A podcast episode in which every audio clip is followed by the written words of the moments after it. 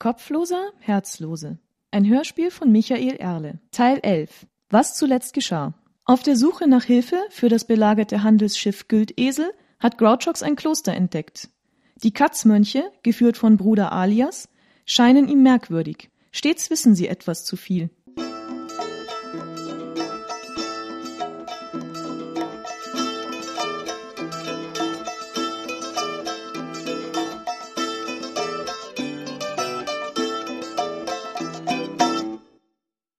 Der Gang, den sie durchschritten, endete vor einer abschließenden Tür aus rot lackiertem Holz. Hinter ihr lag eine Mensa mit einer großen Tafel, an der sicher ein Dutzend Leute speisen konnten. Wie die meisten Tische im Kloster war auch dieser nur kniehoch. Sitzkissen an beiden Seiten und Stirnenden markierten die Plätze. Einige Terrinen, Töpfe und Krüge standen bereit. Das Besteck bestand in der Art des Landstriches nur aus zwei kleinen Stöckchen.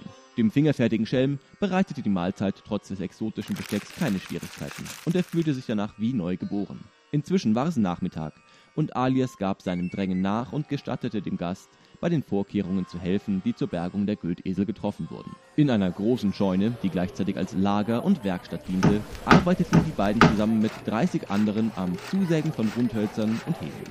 An zwei großen Gestellen, die ein wenig an Webstühle erinnerten, flochten jeweils zwei Mönche Schilfgräser zu viereckigen Matten.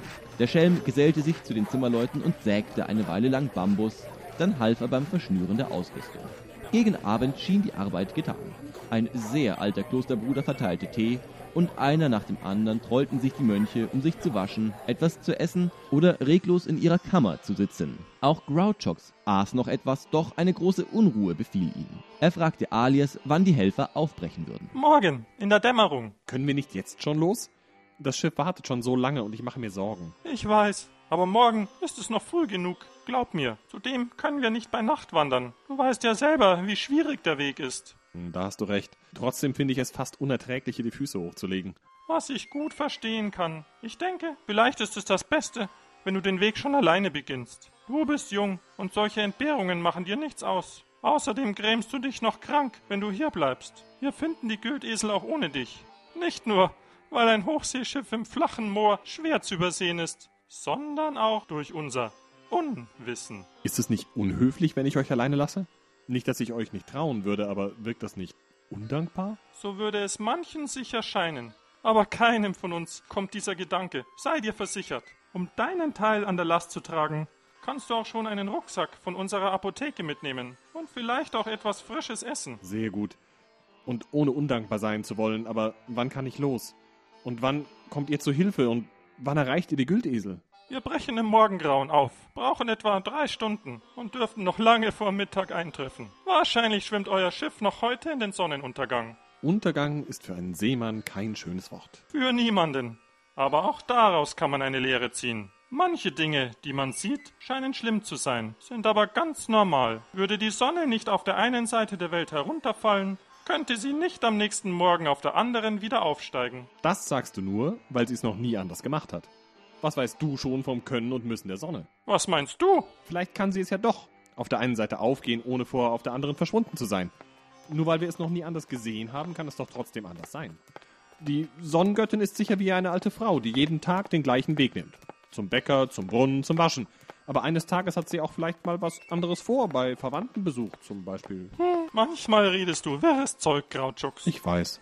Sie waren inzwischen im Arbeitszimmer des Kräutermanns der Mönche angekommen. Alias zeigte seinem Gast einen gut verschnürten Rucksack, der auf der Werkbank bereits auf ihn wartete. Bist du sicher, dass ich den einfach so nehmen darf? Natürlich. Ich habe heute mit Jorgenik darüber geredet. Heute Morgen? Als ich noch gar nicht. Äh, Ihr Katzisten macht mich noch ganz wirr im Kopf. Alias half ihm das Gepäckstück zu schultern und begleitete ihn bis zum Ausgang.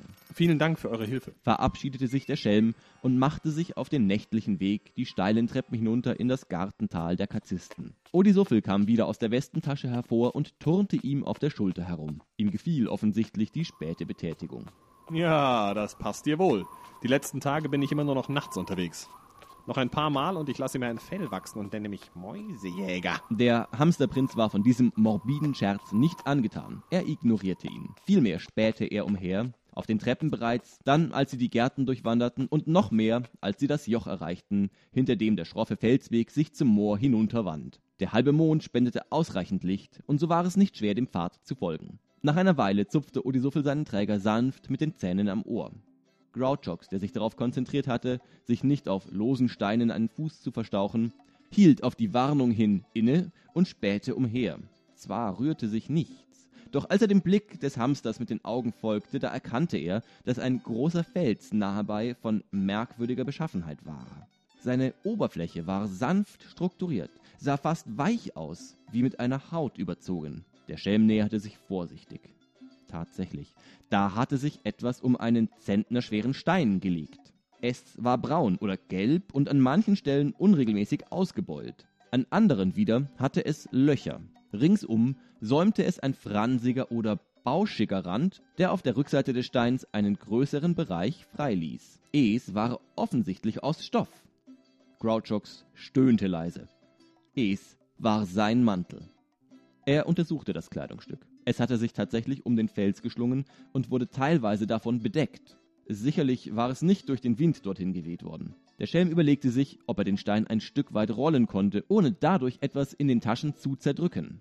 Das Drum wog bestimmt zwei Zentner oder mehr. Grouchox kratzte sich am Kopf und dachte nach. Da der Stoff überall stramm um den Fels gespannt war, hatte er wenig Hoffnung, dass er die Innentaschen würde erreichen können, um sie auszuleeren. Es fiel ihm auch keine andere Methode ein, sein Zeug zu retten. Der Mantel hatte wirklich überall Taschen. Egal, wo er den Stein hinrollte, würde er etwas quetschen. Wo er was hingesteckt hat, fiel ihm auch nicht ein. Also könnte er genauso gut einfach loswälzen. Er krempelte die Ärmel hoch, sah sich aufmerksam um, ob nicht der räuberische Ziegenbock noch irgendwo lauerte. Er legte die Hände an den Felsen und stemmte los. Der Findling bewegte sich ein wenig, aber nach ein paar Zoll verkeilte er sich.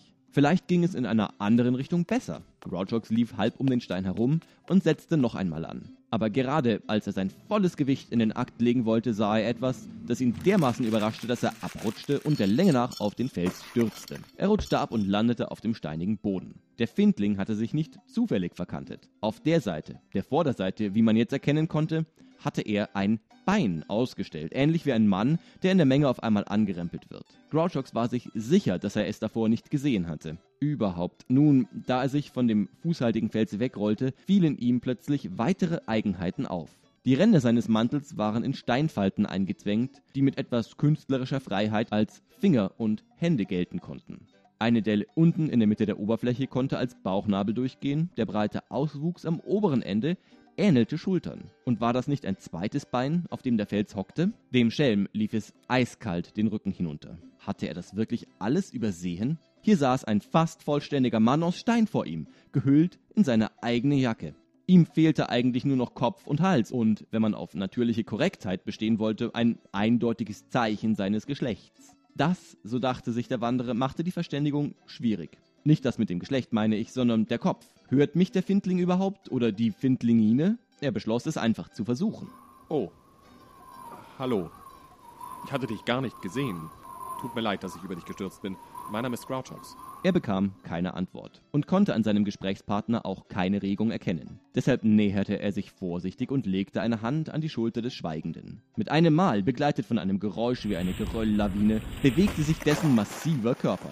Der Oberkörper streckte sich, eine Hand faltete sich aus und streckte sich dem Schelm entgegen. Dieser wich zurück, erschrocken von der unerwarteten Aktivität. Doch der Stein verfiel gleich wieder in seine natürliche Starre, hielt den Arm ausgestreckt, vier Finger geschlossen und den Daumen gespreizt, wie zu einem Handschlag. Als ob er seit Urzeiten keine andere Form gehabt hätte, wirkte der Findling, oder wie das Werk eines Bildhauers. Der Wind pfiff leise über den Hang, Mondlicht malte sanfte Schatten in Ritzen und Macken. Nichts geschah, einige Augenblicke lang.